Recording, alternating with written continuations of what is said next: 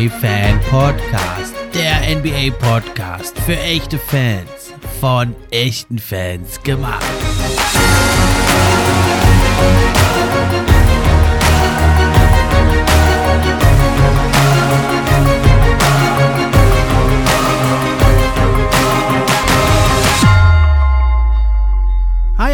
Und herzlich willkommen zur neuen Episode vom NBA Fan Podcast. Ich bin's, wie immer, euer Gastgeber, der Steffen.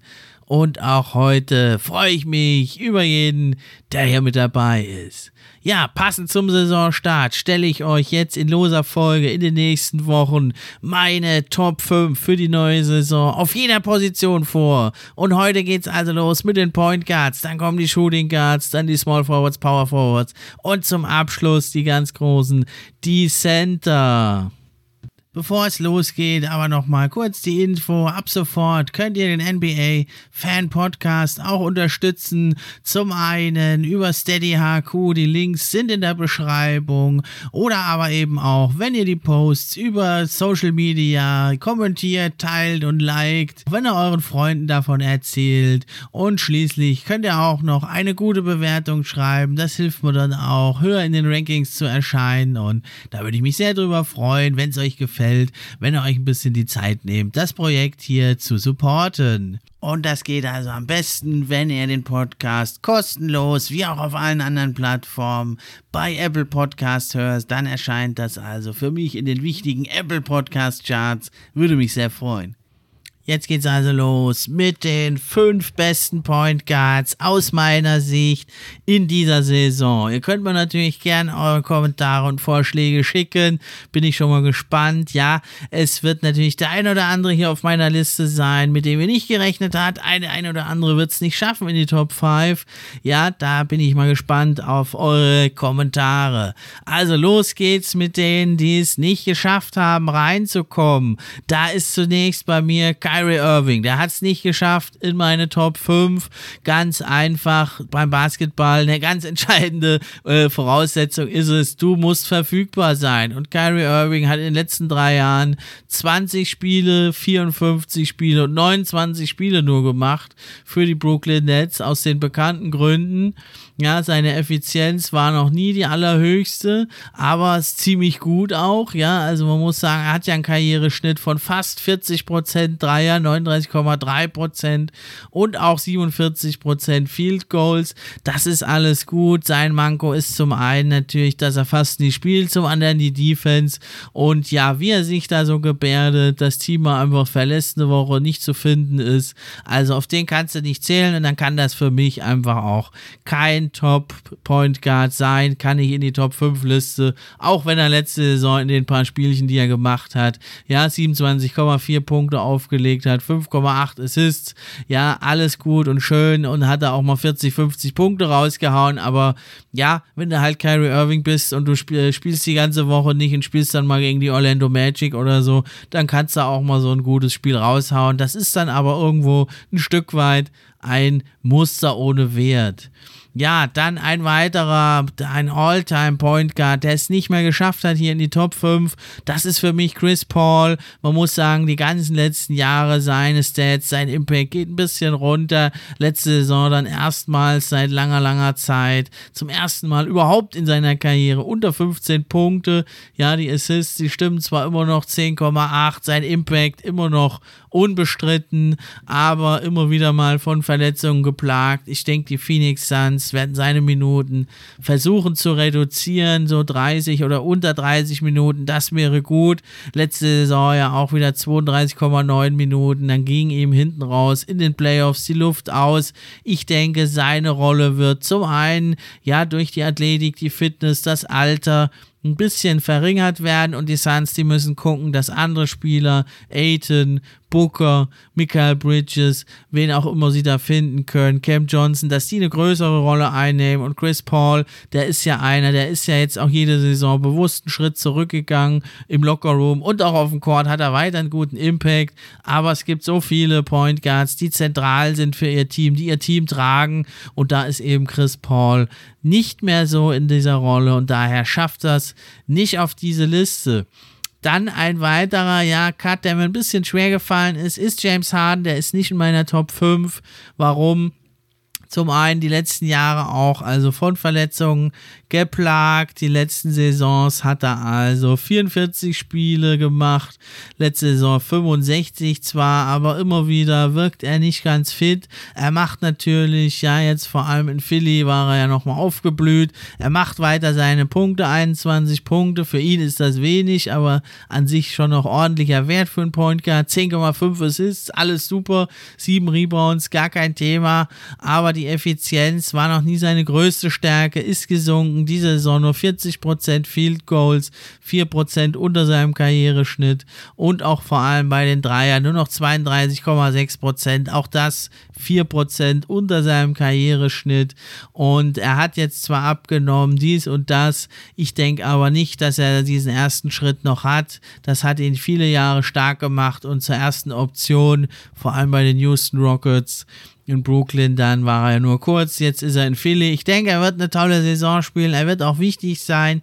Ich habe die Philadelphia 76ers als einen absoluten Top-Favoriten auf den Titel, ja, als vierter, fünfter Favorit sehe ich sie absolut in der gesamten NBA. Er wird auch eine tolle Saison spielen, er wird aber eben hinter Embiid und ich denke auch, in vielen Spielen, nicht in allen, er wird auch seine Momente haben, aber in vielen Spielen wird er auch hinter Tyrese Maxey zurücktreten und daher ist er nur noch der drittbeste Mann für mich bei den Sixers und kann daher nicht in dieser Top 5 Point Guard Liste sein, denn die anderen Spieler, die sind alle die besten Spieler, teilweise sogar mit großem Abstand die besten Spieler ihres Teams und da hat er in dieser Top 5 nichts zu suchen. Ja, dann noch ein Card, der mir sehr schwer gefallen ist. Dame Lillard hat es nicht geschafft bei mir in die Liste. Da könnt ihr mich jetzt köpfen, kreuzigen oder sonst wie. Ja, vielleicht könnt ihr mich ja auch noch vom Gegenteil überzeugen. Ich glaube nicht, dass Dame zurückkommen kann in seine alte Form. Er ist jetzt 32, er ist ein kleiner Guard. Ja, er muss Space kreieren, um seine Würfe loszubekommen, um seine Fouls zu ziehen. Und das ist mit der nachlassenden Geschwindigkeit nicht mehr so einfach. Er hat jetzt auch wirklich mit Verletzungen zu kämpfen gehabt. Er hat die letzten Jahre nur 66 Spiele, 67 Spiele und letzte Saison nur 29 Spiele gemacht. Sein Punkteschnitt ist jede Saison gesunken. Die Assists auch, die Fouls, die er zieht und vor allem die Quote letzte Saison, also mit einem Tiefstwert von 40,2 Prozent nur 32,4 Prozent Dreier, also 5 Prozent unter seinem Karriereschnitt, der eh nicht der beste ist mit 37 Prozent. Ja, das sind alles für mich Indikatoren, die darauf hindeuten, dass Dame Lillards Werte auch diese Saison noch mal ein Stückchen sinken werden. Er ist natürlich immer noch in der Lage, dieses Team ja ins, in die Playoff Range zu führen. Ich sehe sie eher im Play-In oder sogar dahinter. Aber ich denke, die ganz, ganz große Zeit von Dame Lillard ist vorbei. Vielleicht kann er sich ja doch noch mal durchringen ja, dass er sich einem anderen Team anschließt als Roleplayer. Oder ich täusche mich, würde ich mich auch freuen für ihn, wenn ich mich täusche und er wuppt noch mal eine Mega-Saison und straft mich hier Lügen. Ich werde das, äh, das äh, Ranking ja dann in der Mitte der Saison auch noch mal updaten. Vielleicht hat er mich dann Lügen gestraft und ist wieder in den Top 5. Jetzt ist er es nicht. Ja, und dann der allerletzte Cut, der war jetzt ganz, ganz knapp. Da geht es also um Platz 5. Wer ist auf meinem Platz 5? Die Kandidaten sind zum einen Darius Garland, zum anderen Lamello Ball. Ja, was spricht für Garland? Der kleine explosive Point Guard, 6 Fuß 1 nur, also er ist nur 1,85. In der NBA ist das winzig. Er hat in jeder seiner drei Saisons seinen Punkteschnitt gesteigert auf jetzt fantastische 21,7 Punkte. Auch bei den Assists ist er immer weiter hoch auf jetzt 8,6.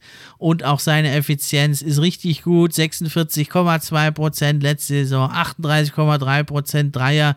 Also richtig, richtig gut.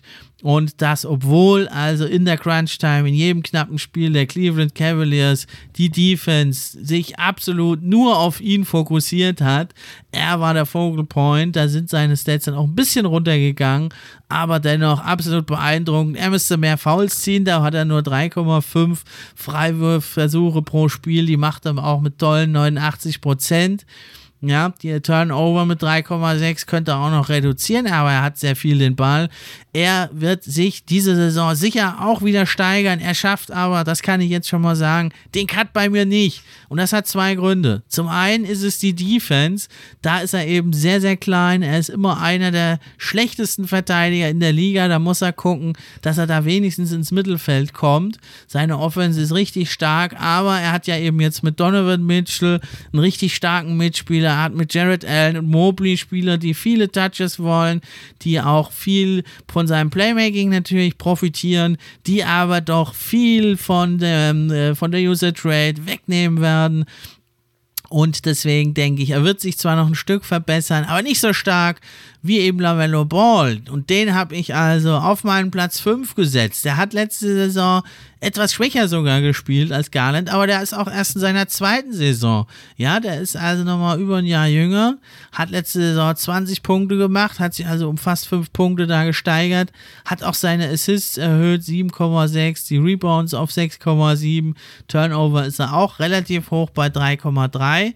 Und er hat also auch äh, in der Effizienz ist er nicht ganz so gut wie Garland mit 42,9% Field Goals, 38,9% Dreier, hat sich da allerdings um über 3% gesteigert. Und bei ihm denke ich, er wird richtig eskalieren diese Saison. Miles Bridges ist nicht mehr bei den Charlotte Hornets. Die Hornets werden, denke ich, keine, bei weitem keine so gute Rolle spielen wie Darius Garland, der aber da eben noch mehrere Spieler ja von All-Star-Format neben sich hat. LaMelo Ball hat das nicht. Der muss das Team alleine tragen. Er wird wahrscheinlich auch den Saisonstart eventuell verpassen. Er hat ja wieder mal Enkelprobleme. Hoffen wir, dass er es in den Griff kriegt. Ich denke aber, er wird seinen Punkteschnitt locker auf 25 Punkte steigern. Die Assists sicher auch auf um die 10. Und er ist für mich eben in der Defense ein deutlich größerer Faktor. Er ist bei weitem kein elitärer Verteidiger, aber schon allein mit seiner Größe fängt er sich den ein oder anderen Pass weg. 1,6 Steals. Er kann den ein oder anderen Wurf erschweren. Und das wäre natürlich jetzt ein Bereich von ihm, in dem ich mir noch Wachstum wünsche, das aber auch von ihm erwarte. Und er hat das bisher gezeigt. Er wird in dieser Saison noch eine ordentliche Schippe draufpacken. Und darum ist Lamello Ball mein Platz 5 im Ranking der Top 5 Point Guards. Dann kommen wir zum vierten Platz. Da ist auch einer, auch noch relativ jung. Ja, man ist, hat sich jetzt schon so an ihn gewöhnt. Er ist aber auch erst 24. Es ist Rayford besser bekannt als mit Trey Young. Rayford Trey Young ist ein kompletter Dame. Auch er ist ein ganz kleiner Point Guard, genauso groß wie Garland, der es ja nicht geschafft hat. Er ist auch 6 Fuß 1, nur 1,85, 74 Kilo sogar nur, ein Leichtgewicht. Aber auf dem Court, da ist ein absolutes Schwergewicht, zumindest in der Offense, ja. Was für Garland gilt, das gilt für Trey Young vielleicht sogar noch mehr. Defensiv sehr, sehr angreifbar aber eben die Offense, da ist er eine Allzweckwaffe, die also, ja, letzte Saison zwar die Heat äh, etwas entzaubern konnten in den Playoffs, aber da war auch sehr, sehr auf sich allein gestellt. Das wird diese Saison anders sein. Er hat 28,4 Punkte aufgelegt letzte Saison. Das war noch nicht mal sein Highscore. Er hat vor zwei Jahren schon 29,6 Punkte aufgelegt. Ja, bei ihm sind es also auch 9,7 Assists ganz vorne mit dabei. Die Rebounds nicht so wichtig bei ihm, 3,7 aber eben die Field Goals, ja, und er trägt eine extreme Last. Er hat letzte Saison zum zweiten Mal in seiner Karriere über 20 Frei äh, Field Goals äh, genommen, also 20 Mal pro Spiel wirft er auf den Kopf, eine enorme Last. Und er hat gezeigt, auch letzte Saison, sie waren mit die beste Offense, die, eine der Top 5 Offensiven, die Atlanta Hawks, die Defense ist natürlich ein anderes Thema, aber er macht 46% aus dem Feld letzte Saison, absoluter Karrierebestwert. Und und auch 38,3% von der Dreierlinie bei acht Versuchen. Also ist richtig viel. Ja, und auch von der Freiwurflinie, da zieht er dir 7,3 Fouls, nicht mehr so viel, zwei weniger wie sein Rekord vor zwei Jahren, da hat er über neun Fouls gezogen. Man hat ja die Regel nicht zuletzt wegen ihm da auch ein bisschen angepasst. Ja, und von der Freiwurflinie, da macht er eben mal 90 Prozent.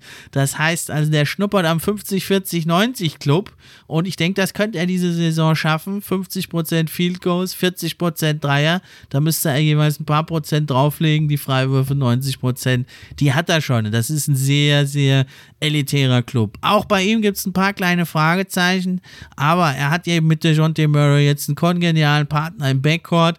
Der wird nicht alle Probleme beheben können bei den Hawks. Die werden trotzdem weiter keine Top-Defense sein. Aber wenn sie schon nur durchschnittlich werden können, dann wäre das ein mega Schritt nach vorne. Und vor allem Murray kann jetzt eben den Top Guard Verteidiger verteidigen. Und äh, der Andre Hunter muss das nicht mehr machen. Und das verstärkt dann eben auch die Wing Defense, sodass jetzt eigentlich nur noch Trey Young ist der, der angegriffen wird. Und das kann man in der Regular Season zumindest sehr, sehr gut verstecken, wenn man sich da einen guten Gameplan einfallen lässt. Daher denke ich, Trae Young, der wird noch eine Schippe drauflegen, der wird hier und da jetzt mal Offball spielen können. Das wird vielleicht einen Moment brauchen, weil Murray, der war ja auch einer, der die meisten Pick and Rolls als Ballhändler in der letzten Saison gelaufen ist. Beide sind in den Top 5 in der NBA, was die meisten gelaufenen Pick and Rolls als Ballhändler angeht. Da werden beide ein paar Abstriche machen müssen. Aber Trey Young, denke ich, der wird da mega profitieren, weil eben Dejon Murray mehr Aufmerksamkeit auf sich ziehen wird und dann äh, Trae Young hier und da mal Offball spielen kann. Das hat er sich ja gewünscht, das muss er auch machen. Das hat sich jetzt gezeigt. Ganz alleine kann er dieses Team nicht in äh, tiefere Playoff-Runden führen. Man war zwar in Conference Finals vor zwei Jahren, aber letzte Saison ist man relativ deutlich in fünf Spielen gegen die Heat rausgegangen. Ist keine Schande, aber das kann eben nicht das Ziel sein. Und man hat gesehen, nur mit Trae Young allein auf höchstem Niveau kann man nicht bestehen. Jetzt hat man Murray geholt. Ich erwarte von den beiden eine richtig starke Saison. Daher für mich Trae Young ganz klar auf Platz 4. Damit sind wir jetzt schon bei Platz 3 von meinem kleinen Ranking hier und das ist niemand anderes als Demetrius Jamel Morant, euch besser bekannt als Ja Morant. Ich habe den guten Jaman ja auch in Episode 51 in der Nahaufnahme vorgestellt. Hier könnt ihr euch nochmal anhören. Da geht es vor allem um seinen Weg in die NBA. Sehr kurios. Er ist ja der Point Guard, ja, aus dem Hinterland. Wurde nur durch Zufall entdeckt, als ein Scout eigentlich ein anderes Spiel angucken wollte. Holte sich Chips, weil das langweilig war und entdeckte Ja Morant irgendwo in einem Hinterhof spielend. Und ja, der Rest ist Geschichte. Ja, er ist einer meiner absoluten Lieblingsspieler von vielen von euch da draußen, wahrscheinlich auch. Er ist jetzt mit 22, fast schon, ja, er ist jetzt 23 Grad geworden, sorry. Er ist wirklich ein absolutes Walking Highlights. Er ist 6 Fuß 3 groß, 1,90, wiegt auch nur schlappe 78 Kilo und er ist ja bekannt für seinen wilden Spielstil, verletzt sich ja gerne auch mal. Hoffen wir mal, dass das diese Saison nicht der Fall ist. Letzte Saison konnte er da nur 57 Spiele machen, was den einen oder anderen dazu verleitete, seinen Wert für die Memphis Grizzlies, sein Team in Frage zu stellen, was natürlich völler Quatsch ist. Die sind ein tiefes, ein gutes Team, was sich diese Saison allerdings als Top-Team erstmal noch beweisen muss. Die haben alle jetzt auf dem Schirm. Das wird spannend zu schauen. Können die Memphis Grizzlies da wieder in Top 3 landen? Ich glaube es eigentlich nicht. Ich denke, dass sie jetzt vielleicht ein paar Plätze weiter hinten landen. Aber das tut der Karriere von Jamorant keinen Abbruch. Spätestens in den Playoffs hat man gesehen, auch dieses tiefe, äh, wirklich leidenschaftlich spielende Team braucht seinen Jamorant, braucht diesen Shot Creator und er hat sich einfach in allen Bereichen verbessert. Nicht umsonst ist er Most Improved Player geworden und dieses Jahr ein fetter, fetter Kandidat für ein MVP. Er hat jetzt in seinen drei Saisons seinen Punkteschnitt immer gesteigert mit 17,8 17 Punkten fing er an. Letzte Saison fast 10 Punkte mehr, 27,4 die Assist-Zahlen, da war er schon immer gut. Um die sieben Assists, um die sechs Rebounds. Vor allem aber letzte Saison hat er jetzt in seiner dritten Saison diesen extrem wichtigen Schritt geschafft, die Effizienz zu steigern. 49,3 Prozent aus dem Feld. Und das bei 20 Feldwürfen, die er da nimmt pro Spiel. Und auch seinen Dreier hat er deutlich verbessert. Es ist noch nicht elitär, aber es ist deutlich besser.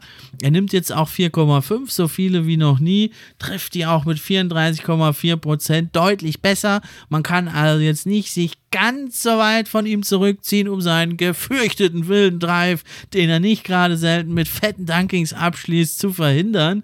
Nein, man muss jetzt seinen Dreier schon durchaus respektieren in der Midrange. Sieht sogar noch deutlich besser aus. Und man muss sagen, Freiwürfe zieht da auch so viele wie noch nie zuvor. 7,3. Das ist seine große Baustelle. 76,1 Prozent trifft er da nur. Ist zwar auch ein guter Wert für ihn jetzt. Die Saison davor waren es nur 72 Prozent. Aber das muss auf deutlich über 80 Prozent, 85 Prozent sollten das Ziel sein. Und dann sind die 30 Punkte für ihn nämlich locker zu klacken. Und er ist Herz und Seele dieses Teams. Er macht die heiß, ob er auf dem Court steht oder nicht und er muss jetzt den nächsten Schritt gehen mit 23, sich noch mehr als Anführer beweisen und jetzt in dieser zweiten Saison, wo man jetzt weiß, die sind gefährlich, die unterschätzt keiner mehr, die Grizzlies, da muss man jetzt erstmal wirklich nochmal beweisen, dass man wirklich ein ganz, ganz großer ist. Und das wird Jamorant, diese Herausforderung sicherlich meistern. Schon in der Preseason hat er ordentlich aufgetrumpft, hat sich nicht lumpen lassen. Die Grizzlies sind heiß mit ihrem aggressiven Verteidigungsstil. Defense ist nochmal ein weiterer Bereich, in dem Jamorant sich verbessern muss. Das ist ganz klar seine Schwäche. Die Turnover 3,4 könnte man auch noch senken. Die Steals 1,2 ist gar nicht mal schlecht.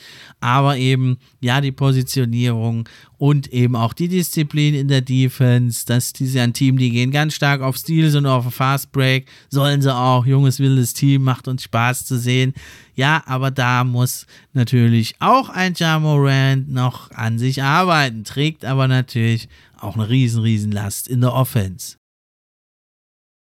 damit kommen wir zu den Top-Plätzen, ja, und aufmerksame Hörer, denen ist jetzt klar, es bleiben eigentlich nur noch zwei Leute übrig. Das ist zum einen Luca Legend, Luca Doncic und zum anderen Steph Curry, der Altmeister, der auch letzte Saison wieder Finals MVP wurde, den nächsten Titel sich geangelt hat, der ist gierig, der Kerl, der ist fit, der ist austrainiert, der kommt jetzt nochmal rein mit einem derartig tiefen und krassen Team. Und man muss ja sagen, ja, bis in der ersten Saisonhälfte, letzte Saison, war Steph Curry absoluter Mega-Top-Favorit auf den MVP, dann kriselte es ein bisschen, er musste diesen Dreierrekord holen, für seine Verhältnisse war die letzte Saison auch nicht ganz so effektiv wie sonst. Für jeden anderen Spieler wäre es immer noch fantastisch. Da träumen äh, manche ihr Leben lang davon. Ich zum Beispiel, mal so eine Saison zu spielen wie Steph Curry. Aber ja, nicht mehr ganz so. Das hat ihn ein bisschen gekostet. Da war viel Druck auf ihn, diesen Dreierrekord von Ray Allen zu brechen. Hat er auch gemacht. Die Effizienz hat ein bisschen drunter gelitten bei ihm. Muss man wirklich schauen. Geht der volle Pole oder ist es so, dass der sich ein bisschen schont? Ja, und das hat eben dazu geführt, ich denke eher letzteres, er wird sich hier und da ein bisschen schonen und darum habe ich, ich weiß, es ist Majestätsbeleidigung, aber ich habe Steph Curry nur auf Platz 2. Das hat also auch den ein oder anderen Grund. Deswegen, Warrior-Fans, lasst also wirklich die Messer in der Tasche. Ich weiß, in den Playoffs und so, da ist Steph Curry ganz gefährlich. Er hat also ja auch Luka Doncic ganz deutlich ausgeschaltet in den Playoffs. Aber man kann natürlich auch streiten, ob Luka Doncic in der Serie nicht vielleicht sogar doch der bessere oder der beste Spieler war und Steph Curry eben mehr Support hatte. Ja, und das ist einer der Gründe. Also zum einen denke ich, Steph Curry hat jetzt letzte Saison 34,5 Minuten wieder gespielt. Er ist wieder Champion. Sie wollen den Titel holen. Sie sind extrem tief besetzt. Er ist jetzt schon 34. Er wird diese Saison noch 35 werden. Er ist schon 34. Also in drei Monaten wird er schon 35. Ja, und da muss man wirklich sagen, letzte Saison, es ist aller Ehren wert, 25,5 Punkte, 6,3 Assists, 5,2 Rebounds, echt super Werte und auch die Field Goals, naja, 43,7 Prozent ist für ihn natürlich äh, nicht gut, ist 4 Prozent unter seinem Karriereschnitt und auch die Dreier, also da ist er ja fast nie unter 40 Prozent, nur 38 Prozent, also noch über dem Ligaschnitt. Ja, aber ja, er nimmt auch 11,7. Er hatte dann mal diesen Shooting Slump. Das hat ihn gekostet in den Playoffs. Da sah es ja wieder anders aus. Da hat er wieder an den 40 Prozent gekratzt. Ja, also er ist natürlich einer der absolut besten Spieler der Liga. Er wird auch diese Saison, denke ich, im MVP-Ranking mit äh, genannt werden. Ich denke allerdings, die Warriors werden es vielleicht so ein bisschen gemütlicher angehen lassen. Sie haben jetzt auch etliche Querelen um Draymond Green. Ja, das Ganze trübt so ein bisschen das schöne Tralala und man wird gucken, dass man sich gut positioniert, Platz 1 bis 3. Man wird aber, denke ich, nicht 100% volle Pulle gehen in der Regular Season. Er hat ein super Team um sich rum. Clay Thompson spielt jetzt die erste volle Saison wieder, nachdem er lange verletzt war. Wiggins ist erstarkt, Weissman ist zurück, Kuminga und Moody scharren mit den Hufen, die jungen Athleten sind da und natürlich die alten Recken, Steph Curry, Draymond Green und auch der aufstrebende John Poole. Also er muss gar nicht mehr jeden Abend da das Haus so rocken. Er wird sich gezielt seine Punkte suchen in einem knappen Spiel, im dritten Quarter mal wieder zu eskalieren, 4-5 Dreier in Folge rauszuhauen und das Spiel von einem knappen Spiel in einen Blowout-Sieg zu verwandeln. Das wird er schon machen. Er wird aber gezielt sich da seine Punkte suchen und er muss eben auch gar nicht jeden Tag dieser absolute Focal Point sein. Wo ich ihm echt Props gebe, ist, wie er sein Spiel jetzt nochmal im älteren Jahren umgestellt hat. Sein Wurf ist immer über jeden Zweifel erhaben. Er hat sich aber jetzt zu einem mindestens durchschnittlichen Verteidiger ge gemausert. Er kommuniziert viel, er spielt gute Defense, er verpasst seine Rotation nicht. Er ist für jemanden, der so eine große offensive Last trägt und so wichtig ist für die Offense, ein richtig, also ein richtig ordentlicher Verteidiger geworden. Er ist ja auch nicht der kleinste. Das muss man sagen, wird oft unterschätzt. Er ist fast 1,90 Meter groß, der Mann. Und auch den kann man gar nicht so leicht rumschubsen, wie man denkt, weil der halt immer trainiert.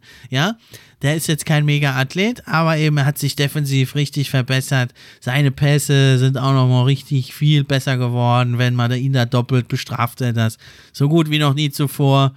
Er ist ein absoluter Traum und er ist einer der zehn besten Spieler für mich jetzt schon aller Zeiten.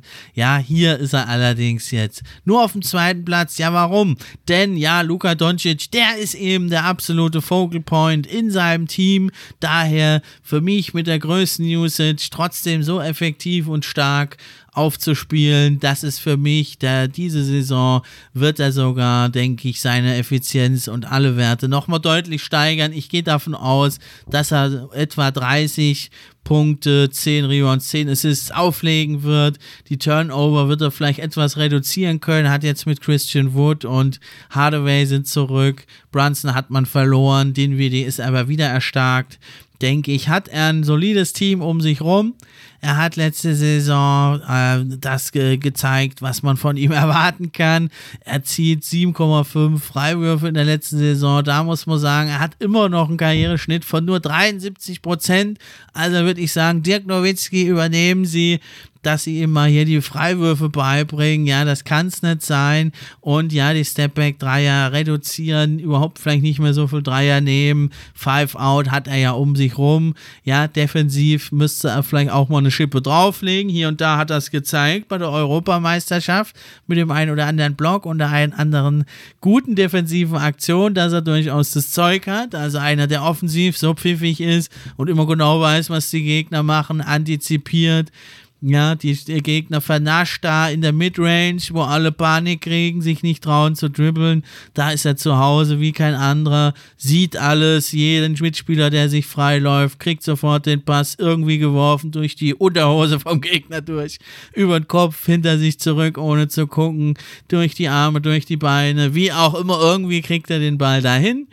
Und wenn keiner frei ist, na, dann dreht er eben so lange ein paar Pirouetten, bis die Gegenspieler alle schwindlig getanzt sind und macht das Ding genüsslich selber rein. Ja, und da muss man sagen, der Mann, der ist jetzt gerade 23 der ist noch gar nicht mal in seiner Prime. Der hat jetzt auch wieder lange gespielt. Für ihn ist es ja gut, dass er bei der Eurobasket spielt. Da kann er nicht so zunehmen. Das war immer ein bisschen sein Problem. Und mit seiner Größe 6 Fuß 7, 2 Meter 1.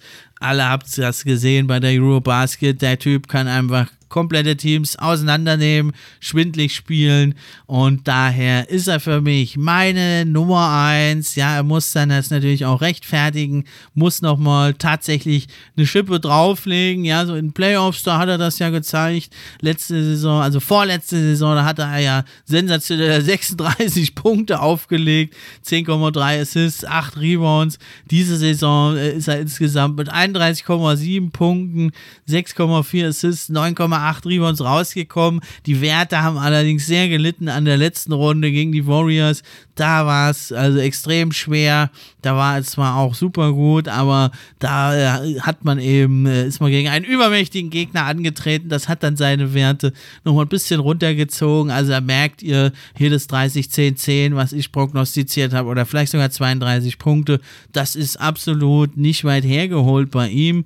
Und er ist eben der Focal Point, er hat die höchste Usage Rate und er hat auch einen mega Impact aufs Team, den Steph Curry in der Form gar nicht mal unbedingt haben muss. Wenn er es drauf Bock hat dra drauf, dann äh, wird es vielleicht nochmal spannender und dann wird man vielleicht in der Mitte der Saison das Ranking nochmal anpassen und Steph Curry dann auf 1 hieven oder vielleicht ein Jamorant, der da alle überflügelt. Ja, ich denke es aber eher nicht. Ich gehe davon aus, dass meine Prognosen einigermaßen zumindest eintreffen und dass ich euch hier einen guten Nutzen bringen konnte. Also, wie gesagt, haut eure Kommentare raus, könnt ihr gerne auch euer eigenes Ranking mal aufstellen, wird mich mal interessieren und möglichst dann aber mit Begründung könnt ihr mir das gerne mitteilen auf den üblichen Kanälen, Social Media. Ihr wisst ja, wie ihr mich erreichen könnt. Auch zu den Snaps dürft ihr euch gerne äußern. Ja, hier geht's jetzt weiter beim NBA Fan Podcast mit weiterer Berichterstattung. Schaut auch gerne mal rein bei TikTok. Da mache ich ab und zu mal das ein oder andere. Instagram sowieso. Ja, da geht's jetzt noch einiges geplant. Mal was zur Geschichte des Basketball, Erfindung des Basketball und so weiter und so fort. Ja, und dann geht's auch in der nächsten Folge hier der Top 5 dann um die Shooting Guards. Dürft ihr schon gespannt sein, wer es da geschafft hat in meine Top 5. Bleibt mir nur noch zu sagen, das war's, macht's gut, ich bin raus.